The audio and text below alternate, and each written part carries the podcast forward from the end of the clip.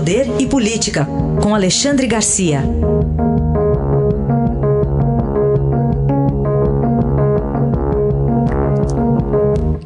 Alexandre, bom dia.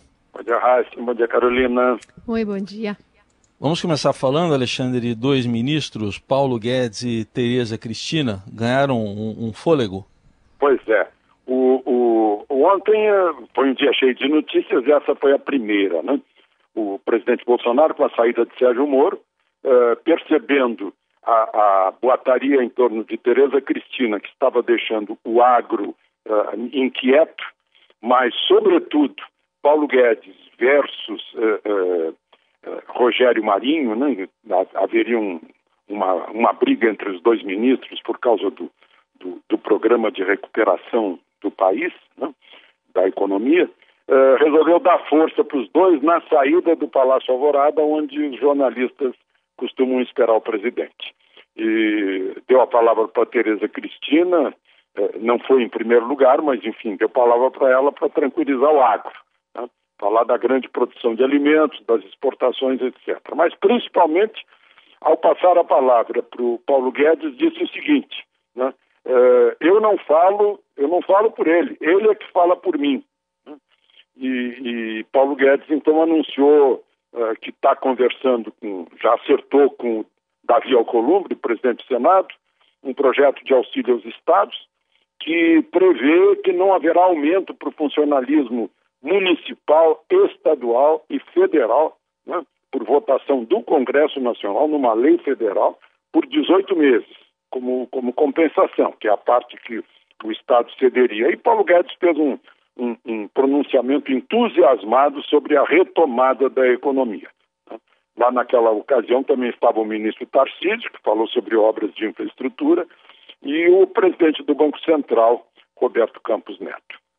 Queria falar contigo ainda sobre o presidente da Câmara, Rodrigo Maia, que ontem quebrou um silêncio de mais de uma semana e sinalizou, sem dizer diretamente, que apesar do crescente número de pedidos de impeachment ao presidente Jair Bolsonaro, ele não deve pautar a abertura de um processo nesse momento. Alexandre.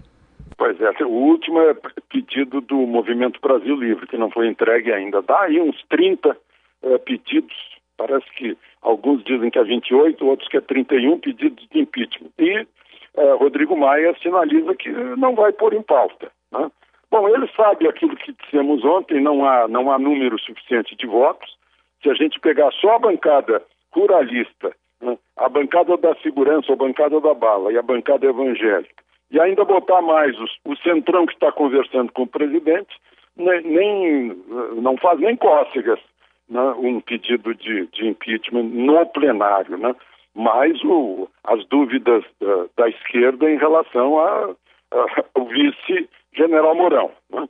Então, o Rodrigo Maia deu uma declaração, mais uma vez, não é a primeira vez, não, que não é o momento, não tem condições de apresentar pedido de impeachment. Por outro lado, lá no Supremo, o ministro Celso de Mello autoriza a abertura de inquérito, né? tudo isso muito, muito rápido, horas, eh, horas depois já tinha feito o pedido ao Supremo, horas depois uh, de Sérgio Moro fazer uh, denúncias uh, de crimes, seriam de crimes praticados pelo presidente da República. E no primeiro dia útil, o ministro do Supremo, Celso de Mello, que virou relator da matéria, autoriza e dá 60 dias para Sérgio Moro ser ouvido também, né? porque também há, em relação a ele, eh, a possibilidade de haver crime de denunciação caluniosa, crime contra a honra. Enfim, é um assunto que está sendo tocado agora lá pelo Supremo. E Alexandre, nesse novo contexto, nesse, nesse novo cenário, é, a gente tem que falar agora no fator Moro, é isso? Pois é, eu vejo uma pesquisa do Paraná Pesquisa, 53,3% dos pesquisados acham que Moro tem que ser candidato à presidência da República. Ele, no encerramento da fala, ainda ministro, né, a despedida, disse que está à disposição do país. Né? Significa, olha, eu estou aí, eu não volto mais a ser juiz, eu renunciei à carreira, não vou ser ministro do Supremo porque interrompi aí as relações com o presidente e agora estou à disposição né, de partidos políticos.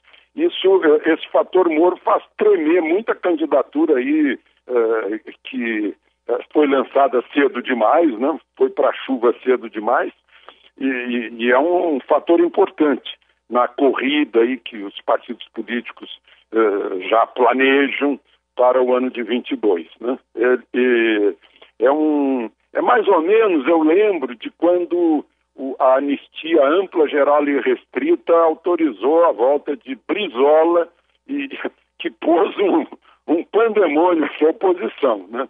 É, complicou a vida da oposição. Agora, esse, esse fator Moro também complica. Enquanto isso, lá para o lugar dele, não foi o secretário-geral da presidência, mas está indo o André Mendonça. O André Mendonça tem um mestrado em Salamanca, uh, é pastor presbiteriano.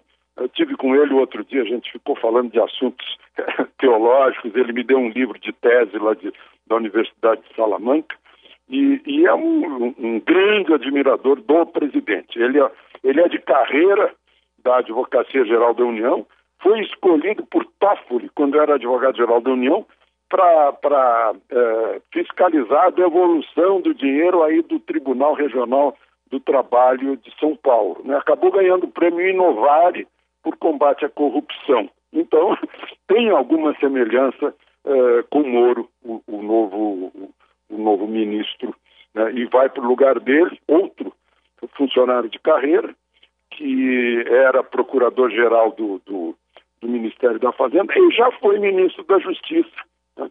é, ligado logo depois que Alexandre de Moraes saiu, ele passou uns dias como ministro interino da Justiça, o, o, o Levi, né? que agora é o novo ministro-chefe da Advocacia Geral da União. Aí está Alexandre Garcia, que volta amanhã ao Jornal Eldorado. Obrigado, até amanhã.